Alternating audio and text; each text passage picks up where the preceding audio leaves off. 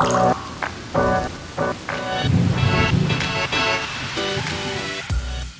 und herzlich willkommen zur ersten Folge des Regenwassermanagement Podcasts im Jahr 2022. Ich hoffe, Sie sind alle gut ins neue Jahr gestartet. Wir auf jeden Fall. Denn wir freuen uns sehr, dass wir mittlerweile über 1000 Hörer mit unserem Podcast erreicht haben. Wie im letzten Jahr schon angekündigt, werde ich Sie ab sofort alleine durch die Expertengespräche führen. Alicia Kraft wird sich neuen Herausforderungen stellen und voll und ganz dem Thema BIM-Entwicklung widmen. Wir werden weiterhin immer montags alle zwei Wochen eine neue Podcast-Folge veröffentlichen und Sie können sich auf interessante Gespräche rund um ganzheitliches Regenwassermanagement freuen. In der Reihe Regenwasserbehandlung von A bis Z sind wir mittlerweile beim Buchstaben O angekommen. Mit Klaus Huwe spreche ich in dieser Folge über das Prinzip der Oberflächenfiltration. Wie der Begriff schon sagt, soll die Reinigungsleistung bereits an der Oberfläche des Filters stattfinden, nämlich im sogenannten Filterkuchen. Im Gegensatz dazu beginnt die Reinigungsleistung bei einem tiefen Filter erst innerhalb des Filtermediums. Klaus erklärt uns, was die Unterschiede sind und warum die Vorteile eindeutig bei dem Prinzip der Oberflächenfiltration liegen.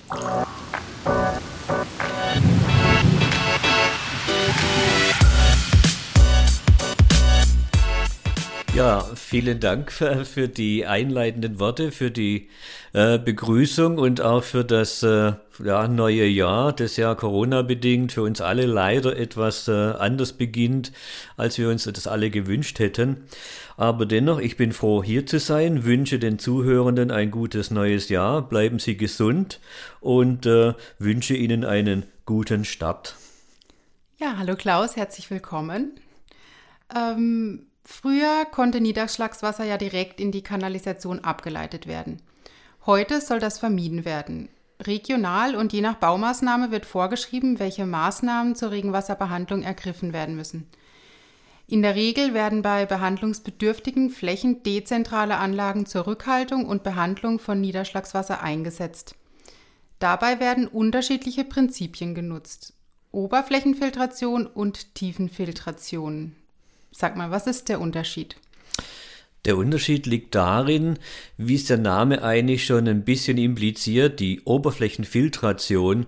Hier findet der Rückhalt von Stoffen, die äh, nicht ins Grundwasser oder in Oberflächengewässer äh, gelangen sollten, an der Oberfläche des Filters statt im Wesentlichen, während bei der Tiefenfiltration, man sagt auch Raumfiltration, im Filter selbst, also praktisch innerhalb des Filterkörpers, der Rückhalt, die Filtration durch Ablagerung von Partikeln im Filterkörper stattfindet. Okay, und warum plädieren wir für das Prinzip der Oberflächenfiltration?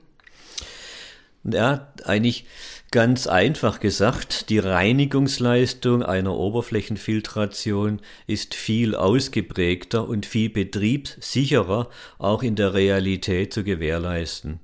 Bei der Oberflächenfiltration, wie vorhin schon angeführt, findet der Rückhalt der Partikel, also der praktisch der zu filternden Stoffe an der Filteroberfläche statt.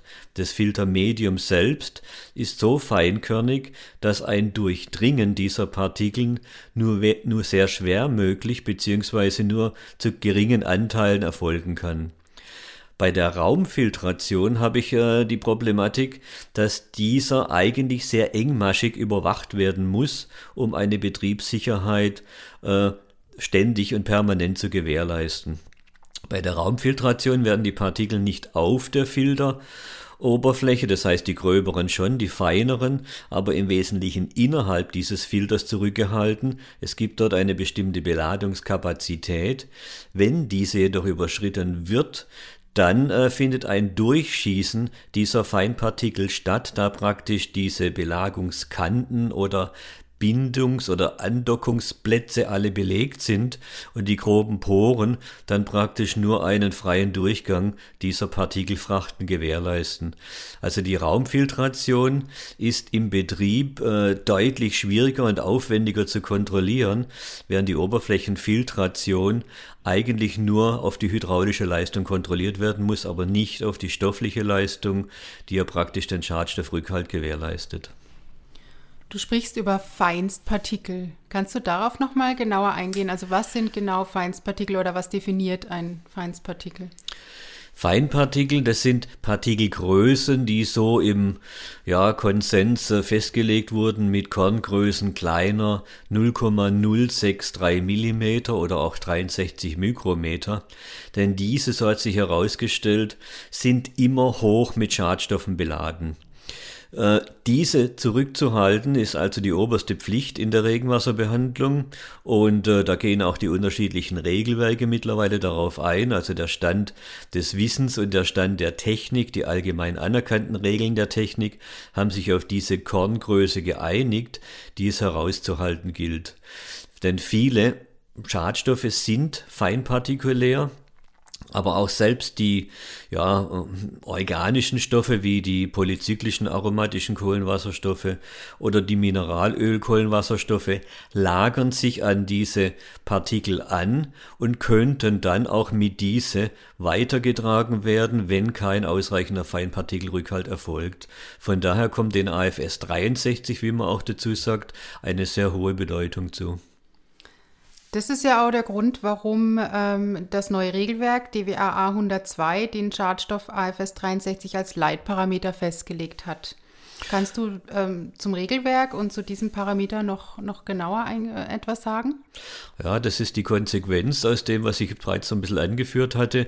Es ist ja nicht nur das Regelwerk DWA 102 Teil 2, sondern man findet es ja auch praktisch in diesem Regelwerk DWA A178 für über Retentionsbodenfilteranlagen, wo sehr präzise ein Substrat zum Rückhalt dieser Stofffrachten, eben auch dieser feinpartikulären Stofffrachten AFS 63 formuliert wurde. Man findet es auch im Regelwerk DWA M179, das äh, in Bälde kommen wird und sich mit dezentralen Regenwasserbehandlungsanlagen beschäftigt. Auch dort wird dieser Feinpartikel äh, Rückhalt, also über die AFS 63 definiert sein und es werden dort die Anforderungen nach Stoffmengen, die dort äh, in Oberflächengewässer eingeleitet werden dürfen, sehr deutlich äh, auf diese Feststoff, auf diese Korngröße festgelegt werden.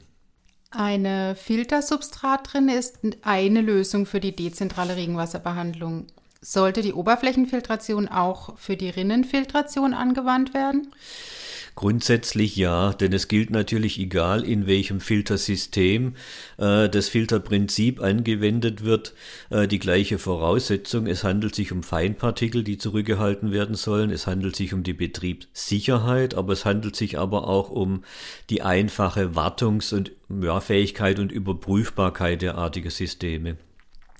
Bei der Oberflächenfiltration findet zudem noch ein Rückhalt dieser ja, Verkehrsflächen oder oberflächenabflussbürtigen Schadstoffe an der Filteroberfläche statt. Dadurch entsteht ein Sekundärfilter, der neben Rückhalt von partikulären Stoffen auch eine hervorragende Bindungskapazität für gelöste Stoffe mit sich bringt. Das heißt, dieser Sekundärfilter, der sich aufbaut an der Oberfläche durch die Oberflächenfiltration, unterstützt den äh, bestehenden Primärfilter, entlastet diesen und verlängert die Standzeiten beträchtlich. Die Betriebssicherheit wird dadurch gewährleistet, dass eben auch äh, Feinpartikel nicht innerhalb eines ja, tiefen Filters oder Raumfilters, äh, der jetzt eben im Vergleich zur Oberflächenfiltration die Stoffe in der Tiefe des Filtersystems zurückhält, sicher zurückgehalten, auch im Winterbetrieb, insbesondere wenn man dort an den Haushaltseinsatz denkt. Der Haushaltseinsatz, der führt dazu, dass die Feststoffe sich im Straßenabfluss nicht zu gröberen Partikeln verbinden, sondern tatsächlich feinpartikulär äh, verbleiben. Es gibt im Winterbetrieb also viel höhere feinpartikuläre Stofffrachten als im Sommerbetrieb, wo häufig vergleichbares klares Wasser zum Ablauf kommt aus der Oberfläche, ist das im Winter in der Regel immer trübe bis sehr trübe aufgrund der vielfach höheren feinpartikulären Feststofffrachten. Diese Dispergierung führt dazu, dass natürlich auch proportional mehr feinste Stoffe auf den Filter gelangen und durchgetragen werden können. Hier bietet die Oberflächenfiltration ein sehr großes Maß an Sicherheit, das nur bedingt gegeben ist bei der Raumfiltration und auch nur dann, wenn diese sehr engmaschig überwacht wird, auf ein Überschreiten der Beladungskapazität des Filters geprüft wird, was eigentlich äh, einen hohen Betriebsaufwand darstellt und in der Regel wahrscheinlich gar nicht gemacht wird. Da die Verhältnisse an den Straßen sehr unterschiedlich sind, kann man sich vorstellen, dass es also Anlagen gibt, die sehr stark beaufschlagt werden mit Feststoffen oder auch Anlagen gibt, die nur sehr schwach beaufschlagt werden. Bei Anlagen der Oberflächenfiltration habe ich immer ein hohes, sicheres Maß an Rückhalteleistung, während bei Anlagen der Tiefenfiltration dieses Maß immer von der Belastungskapazität, aber auch eben von diesen Belastungen der unterschiedlichsten Straßen abhängig sein wird. Du sagst ja entscheidend eben für, für eine Auswahl für ein passendes System sollte auch immer die Betriebssicherheit sein, die langfristige. Und ähm, Kommunen fordern ja eine regelmäßige Wartung solcher Systeme. Ähm, auch hier sagst du, hat das Prinzip der Oberflächenfiltration Vorteile. Wie, wie funktioniert genau die Wartung und warum also wir haben genau zu diesem Punkt äh, umfangreiche Felduntersuchungen durchgeführt von 2019 bis 2021 an 16 Standorten äh, verteilt über Deutschland, aber auch teilweise in Österreich Filtersysteme untersucht und haben dann dort geschaut, wie ist die Durchlässigkeit des Filtersystems, wie ist aber auch die Verteilung von Schadstoffen im vertikalen Profil des Filters. Und da zeigt sich sehr deutlich, dass bei der Oberflächenfiltration die höchsten Konzentrationen immer an der Oberfläche zu finden sind, also praktisch in dieser sich bildenden Sedimentauflage beziehungsweise auch in den obersten fünf Zentimetern, während der unterste äh, Filterprofilbereich in der Regel noch die Ausgangsbelastungswerte, die geogenen Ausgangsbelastungswerte des Filtersubstrats selbst, aus denen das gewonnen wurde, enthält. Das heißt also auch nach langjährigem Einsatz dort noch keine Anreicherung stattgefunden hat und daher dieser Filter grundsätzlich immer als betriebssicher gelten kann. Bei der Raumfiltration oder Tiefenfiltration wo der Rückhalt innerhalb des Filters stattfindet, äh, kann diese Belastung, äh, diese Beladung oder Belastung gleichmäßig auf den gesamten Filterkörper äh, ausgestaltet sein. Das heißt, die Konzentrationen im oberen Bereich sind identisch mit denen der Konzentration im unteren Bereich. Das heißt, ich kann hier gar keine Aussage treffen, ob dieser Filter betriebssicher äh, funktioniert oder ob nicht ein hoher Anteil durchgegangen ist an Schadstoffen, weil aus dieser Verteilung innerhalb des Filters gar keine Rückschlüsse gewonnen werden können. Da ist eine Überprüfung im Betrieb eigentlich nur bei Filtern der Oberflächenfiltration tatsächlich äh, ja, gut zu gewährleisten, während es bei Raumfiltern äh, sehr schwierig wird und dann dort, wenn keine äh, festgelegten Beladungsgrenzen äh, vorgegeben sind, dann auch äh, ein Austausch oder Ersatz dieser Filtermaterialien nur sehr schwer vorhergesehen und geplant werden kann. Und wie findet der Austausch bei der Oberflächenfiltration statt?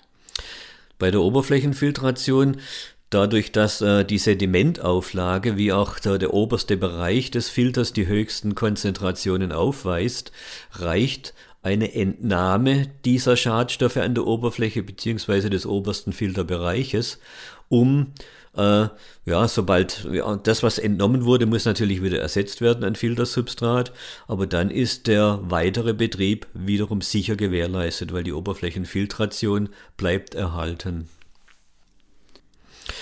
Ja gut, vielleicht noch im Nachgang zu sagen, Betriebssicherheit.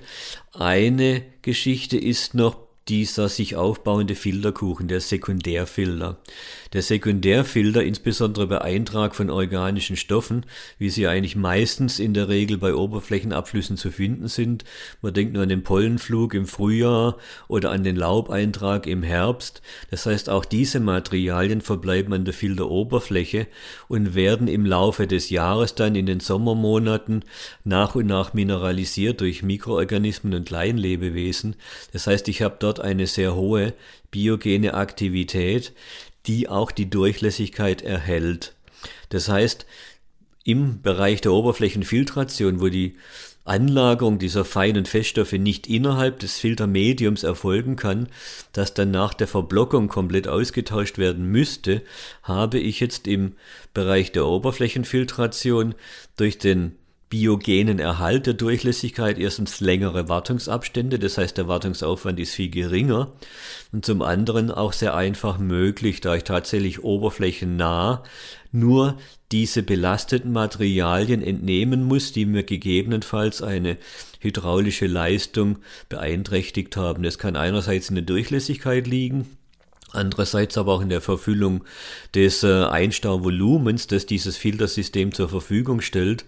Man kann sagen, okay, wenn vielleicht ein Drittel bei ausreichender Durchlässigkeit dieses Verfüllvolumens verfüllt ist, dann sollte eine Entnahme diesen ja, Filterkuchens äh, vorgesehen werden.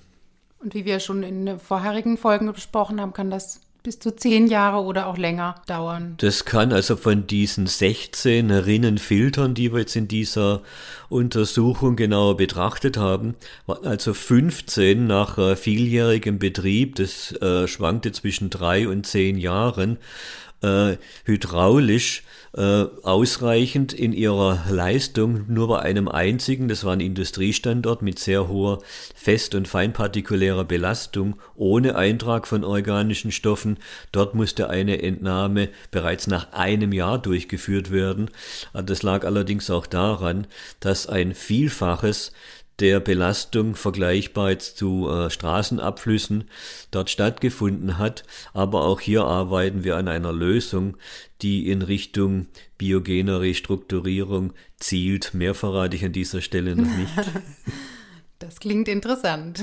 Ja, Klaus, wir sind am Ende äh, angelangt unserer Zeit. Ich danke dir wiederum für deine Erfahrungen und deine Erklärungen und ich hoffe, wir hören, sehen uns bald wieder in deiner der nächsten Ausgaben. Ja, sehr gerne. Und äh, wie gesagt, äh, es gibt immer neuere äh, Erkenntnisse und äh, ja, Lösungsmöglichkeiten und äh, es bleibt spannend. Wir hoffen, Ihnen hat diese Folge gefallen und Sie konnten Ihr Wissen erweitern. Bis zum nächsten Mal. Alles Gute. Tschüss.